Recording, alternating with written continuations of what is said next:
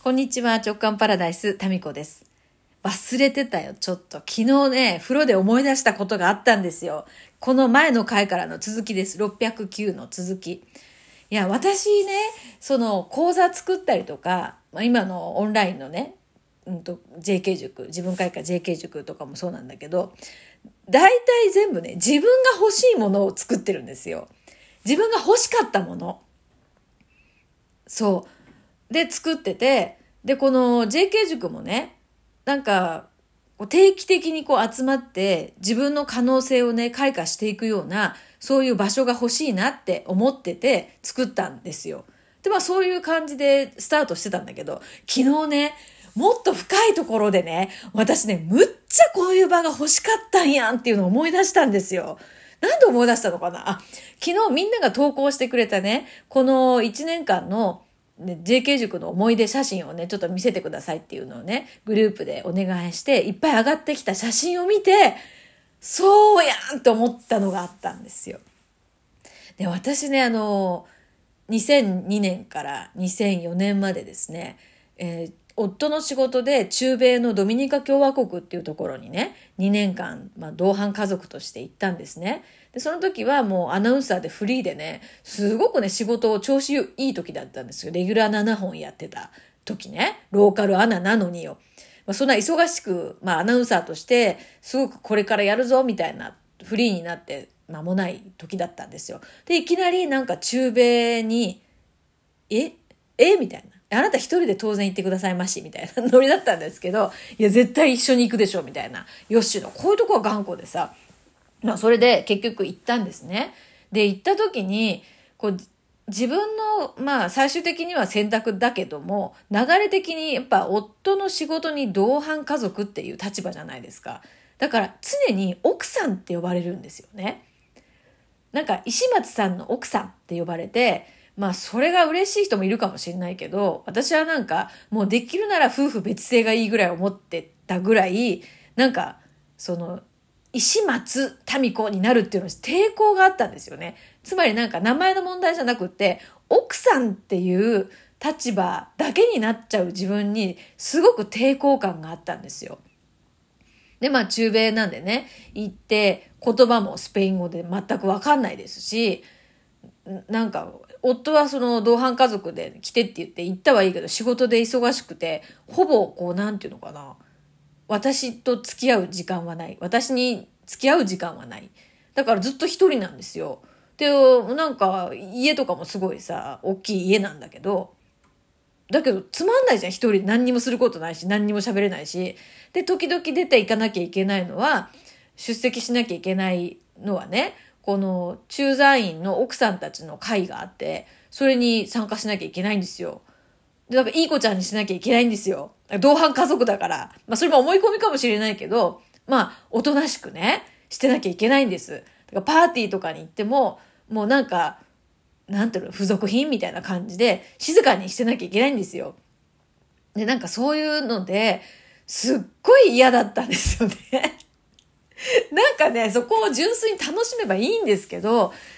なんかね、自分を出しちゃいけないっていう感じかな。だから、勝手な思い込みですけどね、それも。うん。ちゃんとしてなきゃいけない。だから、プロジェクトリーダーの奥さんっていう立場だったから、プロジェクトリーダーの奥さんだから、ちゃんとしてなきゃいけない。だし、ちゃんとしろって言われたもんね、周りからも。他のプロジェクトの奥さんからね、えー、呼び出されてね、なんか怒られたりしましたよ。服装がなってないとかね。えー、そんなんで、なんか窮屈だったんですよね。で、私をこう、この奥さん、同伴家族として見てくれる人はいっぱいいるけど、でも、私をこう、民子として見る人はいないっていう、うん、状況だったんですね。で、そういうのが本当になんか苦しくって、で、私はもう自力でですね、ホームページを立ち上げて、で、発信しだしたのが私がブログを書き始めたきっかけなんですね。でもこの2002年とかっていうのは、まだアメブロもないし、ブログっていう言葉がない時代だったんですよ。で、SNS もない時代なんですよ。だからネット環境はあるけど、人とのつながりっていうのが感じにくい。そういうネット環境だったんですね。だって SNS がないってなんか信じられないね。今となってはね。なかったんですよ。そう、そういう状況で過ごしている中でね、すっごく私が欲しかったのは、こう話せる仲間たちだったんですね。で、その思いがもうピークに達してですね、途中、同伴家族でありながらですね、あ、なんかドミニカからカナダって日本からよりも断然近いじゃんっていうことに気づき、途中からカナダに留学したんですよ。語学留学という名目で。でもそれは英語を勉強したいわけじゃなくって、単なるそれはですね、口実で、本当は日本人と喋りたかったんですよ。カナダだったらいっぱい若い日本人がね、留学できてるから、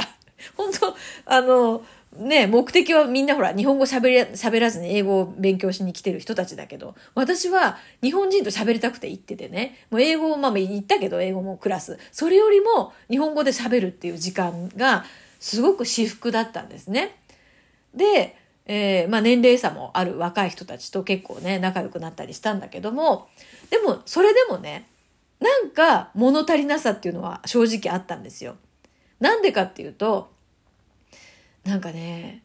まあ年齢が全然違うっていうのと、来てる目的が全然違うっていうのもあって、それ話は合わないですよね。で、もっとね、深いところで、生きるってどういうことなのとか、人生どう生きるとか、あなたの本当の夢は何とかね。で、私の夢はさ、とか、そういうことが、あの、話せる仲間が欲しかったんですよ。本音で話せる仲間ね。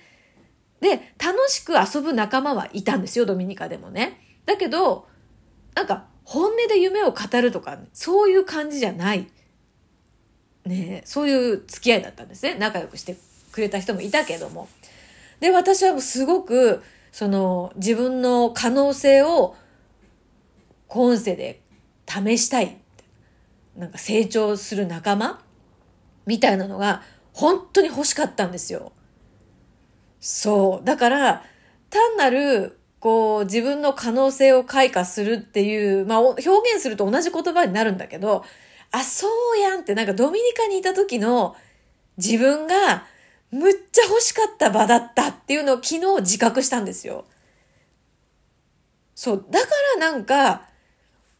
なんていうかな、普通のコミュニティよりも本音度が高いコミュニティができたのかなって思いましたね。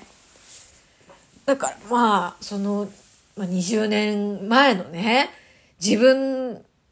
が、なんかこのことによって、ま、このことっていうのはこの JK 塾が素晴らしい場になったっていうことによって、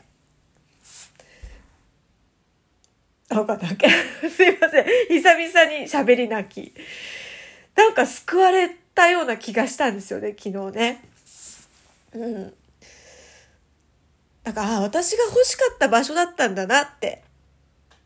すごく思ったんですよ。で、今も一緒にこうね、過ごす時間って貴重だなって思う仲間ですけど、まあ、今の私というよりかは、まあ、だから32歳とかね、それぐらいの時の、まあ、海外でさ、言葉も通じないし、通じる日本人はさ、意地悪なおばちゃんばっかりだし。ごめん。いや、そうじゃない人もいたけどね。うん。もうほんとなんかね、意地悪なおばちゃんばっかだったんですよ。そんな中さ、まあ、あなた元アナウンサーだったんでしょみたいな。なんかそういう感じ？とか、なんで子供がいないの？とか、なんかね、本当にいろいろね、そう、なんか好奇心、なんか好奇心まあいい、悪い感じのね、嫌な感じの好奇心にさらされてたかなって思い込みかもしんないけど、で、まあほら、ホームパーティーとか多いから、まあ奥さんが全部準備しなきゃいけないんですよ。なんかそういう料理の作り方とかをさ、ネットで見て、食材もないからね、日本みたいに。うん。なんか、海苔とか買いにね、行くのでもどこにあるの？みたいなさ、そういうことも聞けないような、誰に聞いたらいいかわかんないとかさ、なんかそういうこう、中で、でも孤独だったんだろうね、きっとね。で、私がそのブログを、そのホームページを書いてたっていうことが本当に心の支えで、で、その窓口つながりで、日本からいろんなこうメッセージのね、ドミニカってそうなんですねとかいただいたりとかして、乗り切れたんじゃないかなって思うんですよ。いや、だからね、こう、だからなんかオンラインのコミュニティで良かったのかもしれないですね。まあコロナのこう流れですけれども、リアルよりもやっぱり、だから私多分一番ね、参加してもらいたいのって、なんだろう、時空を超えて、その2002年のドミニカにいる自分に、この JK 塾に参加してもらいたいんですよ。本当に。そう、なんかそんな思いでね、が自分にこうベースにあったなっていうのを昨日初めて気がついて、なんか単なるこうね、単なるっていうか自分の可能性をあの、一個でもね、試したいっていう思いにとどまらず、やっぱなんかあの時の孤独感、うん、まあ、なんかパッと見は孤独じゃないんですよ、全然。毎日楽しいし、プールにね、毎日こうカリブ海をね、見ながら泳いだりとか、まあそうでしたけど、でもなんか、なんか満たされない思いと孤独感。だから家族はまあね、ヨシがいても、そういうところではない、なんか共に考え、共に成長し、共に夢を語り合える。そんな仲間が本当に欲しかったんだと思う。うん、だから本当にあの時の自分に一番参加してもらいたいなって。でも、まあこういう場ができたことで、なんかね、そのドミニカ時代の、まあ、ちょっとふてくされて、楽しいもんみたいな。なんか楽しんでるもんみたいな。なんかそういうこうね、強気な自分を、